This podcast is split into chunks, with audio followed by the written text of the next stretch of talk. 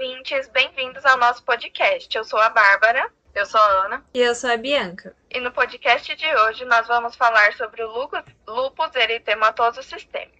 O que é o lupus? O lupus é uma doença inflamatória autoimune, desencadeada por um desequilíbrio no sistema imunológico, que, em teoria, é aquele que deveria proteger o indivíduo principalmente contra agentes externos, mas neste caso, o sistema imunológico ataca as células do próprio organismo. O lúpus pode se manifestar de forma cutânea, atingindo apenas a pele, mas o lúpus eritematoso sistêmico é generalizado, ou seja, ele atinge qualquer tecido no nosso corpo, como articulações, o cérebro e os rins. Não se sabe exatamente qual a principal causa da doença, porém, estudos recentes mostram que fatores genéticos e ambientais estão envolvidos no aparecimento das crises lúpicas. Entre as causas externas principais destacam-se a exposição à claridade, o uso de alguns medicamentos como anticoncepcionais, vírus, bactérias e o hormônio estrógeno, o que pode também justificar o fato de que mulheres em idade fértil são muito mais afetadas do que os homens. E segundo a OMS, 2,2% da população mundial possui o lúpus em seus diversos estágios. Aí, se for ver, a maior escala é feminina. É, por causa desse negócio do estrogênio, né? Aham. Uhum. E pensa como é que a pessoa descobre que tem lupus. Tipo, ela pode confundir achando que as manchinhas que ela pode ter no corpo pode ser manchinha de sol, tal, levar isso normal. E deve demorar com o tempo pra poder sentir os sintomas ou achar que tá piorando. Além que às vezes as pessoas não conhecem, né, sobre essa é. doença. Não, e geralmente quando você fala com uma pessoa que é de fora, que não tem é, muito contato ou não sabe quase nada em relação à saúde, quando você fala que a pessoa tem lúpus, ela pode ficar assustada, vai achar que é o fim do mundo e ela é, morrer. É igual aquele negócio, né? Sempre sim, pensa no pior, né? Ainda mais que sim. se a pessoa for pesquisar no Google, ela vai ver o pior caso de todos já direto. E não é bem é, assim, né? Não é confiável pesquisar no Google. não, você pesquisa dor de cabeça no Google, você tá com câncer morrendo já. Já devia botar um aviso, uma ponto SUS, é proibido pesquisar qualquer doença no Google.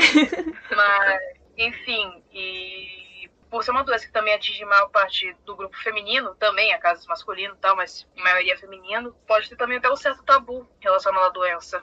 É contagiosa. É verdade, é verdade. Igual aconteceu com a AIDS, né? Com os gays. Você acha que pode acontecer também? É, e o triste é que é uma doença é, autoimune. Ela não vai ter cura.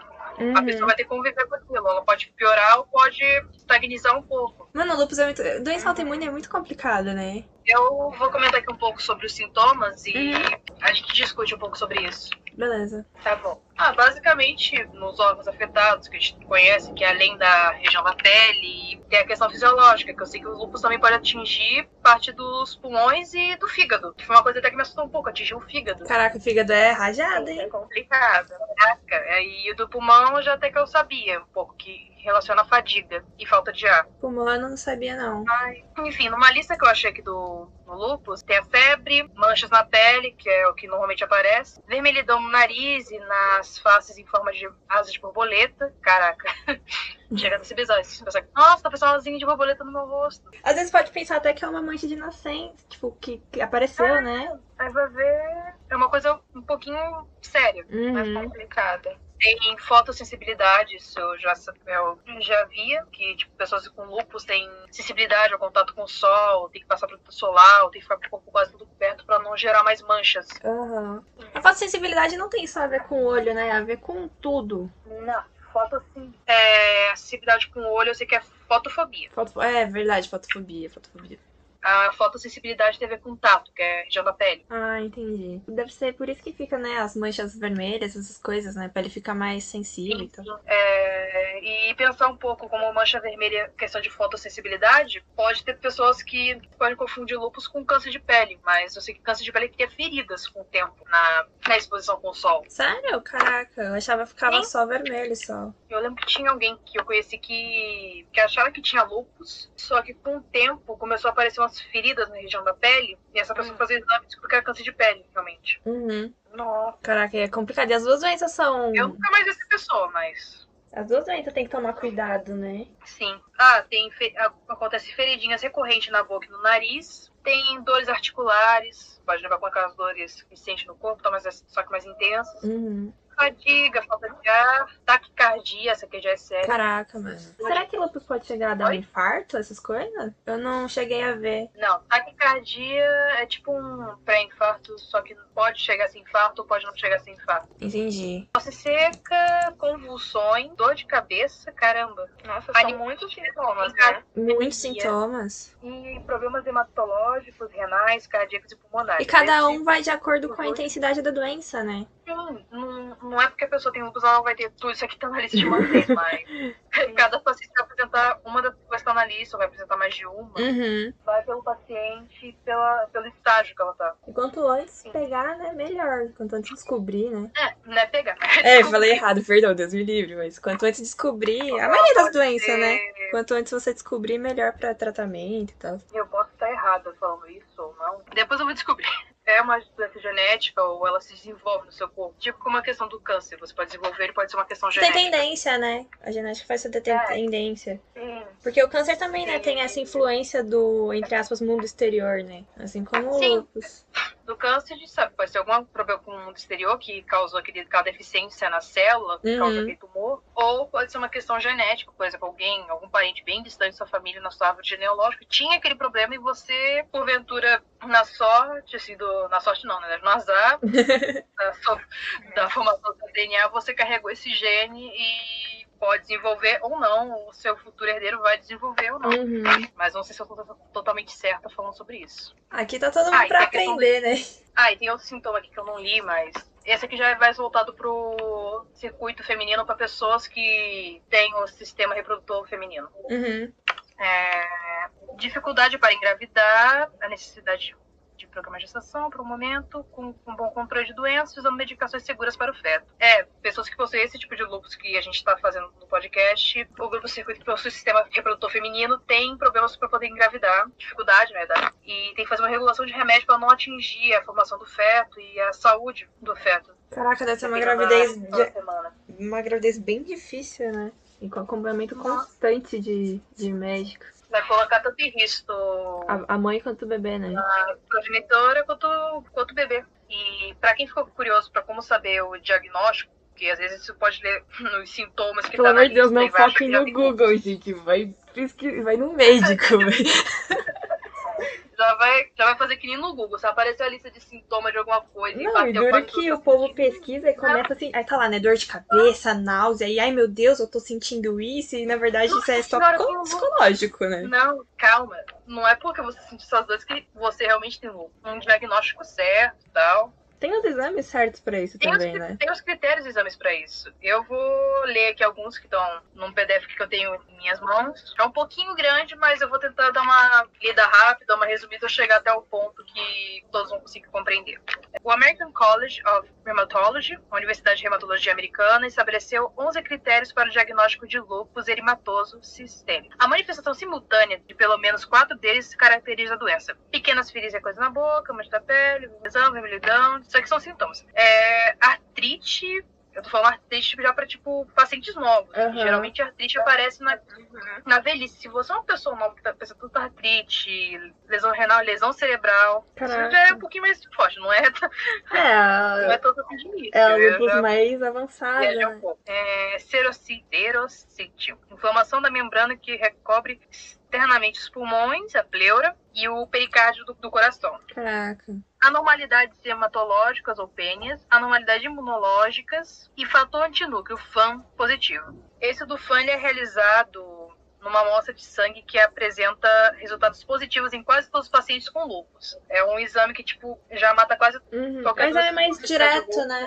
ou mais certeiro, vamos dizer É, assim. Na maior parte dos casos de lúpus. Pode ter alguns casos que podem fugir durante esse exame, mas Ah, sempre tem aquele assim, 1%, né? se aparece, tipo assim, algum desses sintomas, tanto os mais leves quanto mais, um pouquinho mais médios, os mais pesados aparecem quando você já sabe. Chega, não chega a ser tão presente assim, mas se você perceber que tá aparecendo muitas manchas no seu corpo, machucadinhos, assim, com uma certa frequência, ou que você tá com o sistema imunológico meio ruim, já por um tempo prolongado, é sempre bom mar- a- agendar uma consulta, é, fazer todos os exames que o médico pedir e pedir esse exame do FAM, que é o FAE, que é o fator antinúcleo. É que é o que vai identificar no final das contas, né? E tem outros tipos de exames de sangue que detectam a presença do, anti- do autoanticorpo, que esse tal do autoanticorpo é aquele que são os anticorpos que prejudicam o sistema imunológico, que é o que a lupus faz.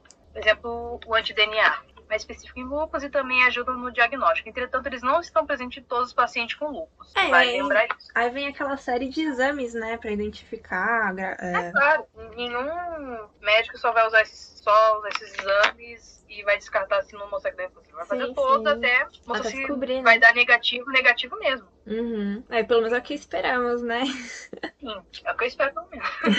Aí sobre o tratamento vai ser a Rebeca, né? Que a Rebeca não conseguiu gravar com a gente. É, a gente vai. Ela não pôde ficar presente, mas ela vai deixar um áudio pra gente poder ouvir daqui e. Oi, boa noite. Meu nome é Rebeca e no nosso podcast eu estarei falando sobre o tratamento. Existem recursos terapêuticos que ajudam a controlar as crises da evolução da doença, pois regulam o sistema imunológico. Como a lúpus apresenta variações de gravidade de órgãos acometidos, o tratamento deve ser individualizado, focando em cada paciente. Os antimaláricos, cloroquina ou hidróxido de cloroquina, são bastante importantes no tratamento, pois evitam que a doença entre em atividade. Os corticoides devem ser utilizados em período de maior atividade da doença, e a dose varia de acordo com a gravidade. Além disso, quando necessário, o tratamento pode ser feito com imunossupressores, medicação que diminui a resposta imunológica, tais como azitropina, o ciclofosfamida e o micofenolato de mofetila. Os avanços no entendimento do mecanismo da doença de lúpus estão favorecendo os estudos e desenvolvimento de novos medicamentos. Os imunobiológicos são medicações que agem em pontos específicos do sistema imunológico e alguns deles já se mostraram eficazes no tratamento da doença, segundo indicação médica. Outra conquista importante é a plasmaférese, utilizada para eliminar os complexos imunes circulantes e regredir as lesões renais e cerebrais. E aí, então, eu vou falar sobre algumas recomendações, né? Tava pesquisando aqui. E... Sim, pode começar. E como tem esse negócio, né, de da pele muito sensível, é recomendado evitar ficar se expondo no sol, é fala usar bastante protetor solar o dia inteiro para evitar justamente esse aparecimento, né, das manchinhas, dos machucados, da irritação da pele. E aí, basicamente toda toda doença pode toda ser evitada. É, toda a questão de proteção. E toda toda doença basicamente pode ser evitada com uma alimentação saudável, beber bastante água, sem exageros e tais. Bebam água, gente. Eu tô até bebendo Bebam água, dá um golinho aí, só até tomar um pouquinho aqui é. também.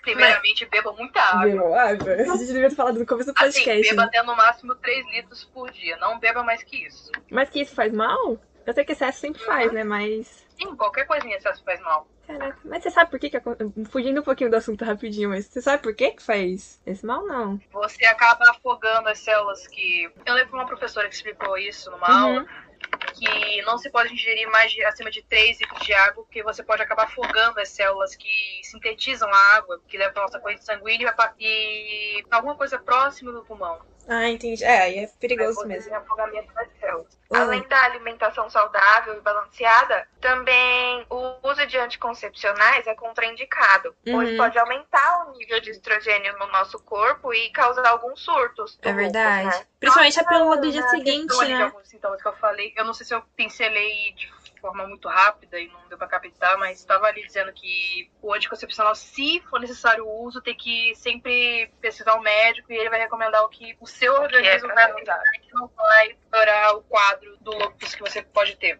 E também, principalmente, a pílula do dia seguinte, né? Porque ela é uma bomba de. Não, a pílula de é mortal. É perigosa pra caramba. É perigosa pra câncer e pra lúpus, né? Pra um monte de coisa, câncer, na verdade. E tanto pra gente que é saudável, a uhum. dia seguinte. Porque ela é uma bomba de hormônio e você não sabe como é que seu corpo vai reagir. Não, eu já cheguei a tomar uma vez e, nossa senhora, meu corpo desregulou tudo. Meu ciclo ficou todo cagado. Nossa, foi horrível, horrível, horrível, horrível. Eu usei camisinha, gente, pelo amor de Deus. É, usem camisinha e os anticoncepcionais certos. Exatamente, cada um tem o. Não vai na onda do que, do que é mais forte, do que é mais fraco, porque você sempre tem que fazer essas coisas encaminhadas com um ginecologista. Acompanhamento é que é o médico, né? sistema Como que seu corpo vai aguentar? Tem que conhecer o seu Porque vai, corpo. mexer, Uhum. Porque vai mexer tudo com a sua questão sanguínea e com o hormonal. Sim, sim. E além disso, Então- também o, o uso de, de álcool, cigarro, essas drogas também afeta pra caramba, mano. E isso, Uhum. pra, pra toda doença é, é contraindicado. Durante o tratamento anticoncepcional, você não pode ingerir antibióticos, que eu sei. Ah, antibiótico corta anticoncepcional, né? Álcool corta antibiótico. Foi a única coisa que eu lembro da aula de química. Álcool corta antibiótico, antibiótico corta anticoncepcional. É isso. Exatamente. Vamos voltar pra senão vai ficar muito grande. É, não, mas tudo isso aqui que a gente tá falando tem a ver com lupus também. Não, é porque são coisas que muitas vezes não afetam só pra uma doença, né? São coisas que desencadeiam diversas coisas, tá ligado? Mas em esse- se a gente pegar o tipo de lupus que a gente selecionou para esse podcast, é, pode prejudicar de maneira maior do que prejudicaria uma pessoa saudável. Ou uma pessoa que É porque o sistema, acabaria com saudável e não é saudável. o sistema dela já tá sensível, né? Já tá suscetível a outras coisas. Porque querendo ou não, a imunidade tá lá embaixo, né? Aí qualquer coisa pode, Exato. pode acabar Ou atrapalhando. quase não tem imunidade. Aí tem que tomar o cuidado dobrado, né? É, aqui também na minha pesquisa tá falando pra gente, pra quem tiver, né, fazendo, respeitar o tratamento, respeitar os seus limites durante as crises. Pra você não ficar se forçando muito, não ficar exigindo muito do corpo, porque o corpo precisa do tempo dele pra tá. Exato. Se Tipo, manter. Toda crise, toda crise que a pessoa tiver, ela tem que respeitar. Sim, aí. E, e quem tá do lado dela, quem, tipo, se for parceiro ou parceira, ou parente, familiar, alguém responsável, ou alguém que convive com ela, tem que respeitar também essas crises, tem que ajudar nesses momentos da crise. Sim, tem que- a família tem que estar junto, né? Porque também deve ser um momento muito difícil pra pessoa tá passando, porque é uma doença complicada. Pensa, um dia ela tá legal, no outro Tá destruída, né? Precisa de alguém, tá- às vezes, pra faz- levar comida pra ela, porque a pessoa às vezes não tem disposição pra Uhum. isso, tá, tá com dor demais. E principalmente agora nessa pandemia, né? Uma pessoa com lupus pegando Covid, misericórdia. Não, e eu vi uma Não, pesquisa quando a gente estava vendo sobre esse assunto, que Uhum. na hora que eu fui pesquisar as coisas sobre sintomas, já me caiu de cara. é, Acho que tá aí no seu, no seu PDF. Uhum. é, que durante o período de março para agosto, em 2020, o número de lúpus erimatoso em mulheres aumentou numa escala de 40, 48%, se não me engano, o número que estava. De. É muita coisa. Sim, é muita coisa. E o. Porque o E lupus. geralmente essas mulheres não, não sabiam que tinham lúpus, só foram saber depois que foram E esse que é o procurar um médico problema, né? Muitas vezes o pessoal só vai Uhum. procurar médico também quando já tá no bico do corvo, né? Sempre fazer o check-up anual, que envolve exame de sangue, urina, sempre sangue, bom, questão né? hormonal. Só isso já previne muita coisa. Assim, eu digo condições de tempo ou financeiras se você tiver convênio particular. É, então, porque é isso que eu ia falar agora, né? Pro pessoal mais é, com menos dinheiro é mais complicado, né? Infelizmente. Tá em questão saúde, fica um pouquinho mais complicado, Uhum. mas de qualquer forma é sempre bom fazer esse check-up, marcar no, no SUS ou no HMTU, no que estiver próximo da sua casa, sempre perguntar se eles têm a questão de check-up e principalmente as questões se eles fazem os testes para saber se a pessoa tem lúpus. Uhum. O erimatose, os outros tipos de lúpus, que também são perigosos. Tem aqui um- uns Mas- mitos, né, sobre o lupus, de que é contagioso e tal, mas na verdade ele não é contagioso, gente. Uhum, é contagioso. Ele é genético, não é? Tipo, é uma alteração gênica, Tem não é? questão genética e tem questão do seu próprio organismo desenvolver, mas a maioria, se eu não me engano, ou se eu estiver errada, por favor me corrijam, é, a maior função dele é genética. É, E eu achei uma coisa muito bonitinha porque tem o fevereiro roxo, que o fevereiro, ro- o fevereiro roxo é justamente pra, com a questão do lupus, que é para o pessoal começar a refletir na população, a importância do bem-estar, a qualidade. Eu acho bem bonitinho esse negócio de todo mês ter uma corzinha. Não sei se todo, todo mês tem, eu acredito que sim, porque tem muitas doenças, né? Mas eu acho muito bonitinho esse negócio, essa conscientização por mês colorido. Uhum. Não, é boa essa conscientização também, tanto para pessoas que não têm muito contato com relação à saúde, para pessoas que têm contato com relação à saúde, que podem trabalhar com isso, com essa questão de campanha. É com essas campanhas que o público vai ficar sabendo das doenças, né? Porque meio que E atrás o pessoal não tem tempo e às vezes nem interesse, né? E a gente tem que sempre atingir o maior público possível. Quando a gente fala das questões de saúde e questão de, de educação e questões de educação ligada à saúde. Mostrar escolas, instituições. Sim, campanhas desse jeito fazem as pessoas se interessar mais, né, pelo assunto é e tudo mais. E é por isso que tem essa questão de médicos de campanha e se você pegar um cálculo de como é o preço num convênio particular, logicamente, convênio particular Alguns podem ser até baratos, podem ser muito caros. Acho que da lupus é um dos mais caros. Eu imagino, porque ele é baseado no risco que o paciente tem, né? Que o contratante uhum. tem. E é um tratamento para a vida inteira. Você não vai parar esse tratamento. Você vai continuar nesse tratamento até, é. até morrer de seus dias. Não vai ser como uma. Nesse sentido, o lupus não é como o câncer que teria uma cura, né? Ele é para sempre. Só dá pra, é. Amenizar os sintomas, né? Sim, dá pra amenizar pra você poder ficar. Ter uma qualidade de vida melhor, né? Ou conseguir conviver viver melhor com aquela doença do que se sentir muito incomodado por ela ou ficar sofrendo. Exatamente, mas a gente vai ficando por aqui. Esse foi o podcast do Grupo 1 sobre lupus. Muito obrigada por nos ouvirem e até a próxima.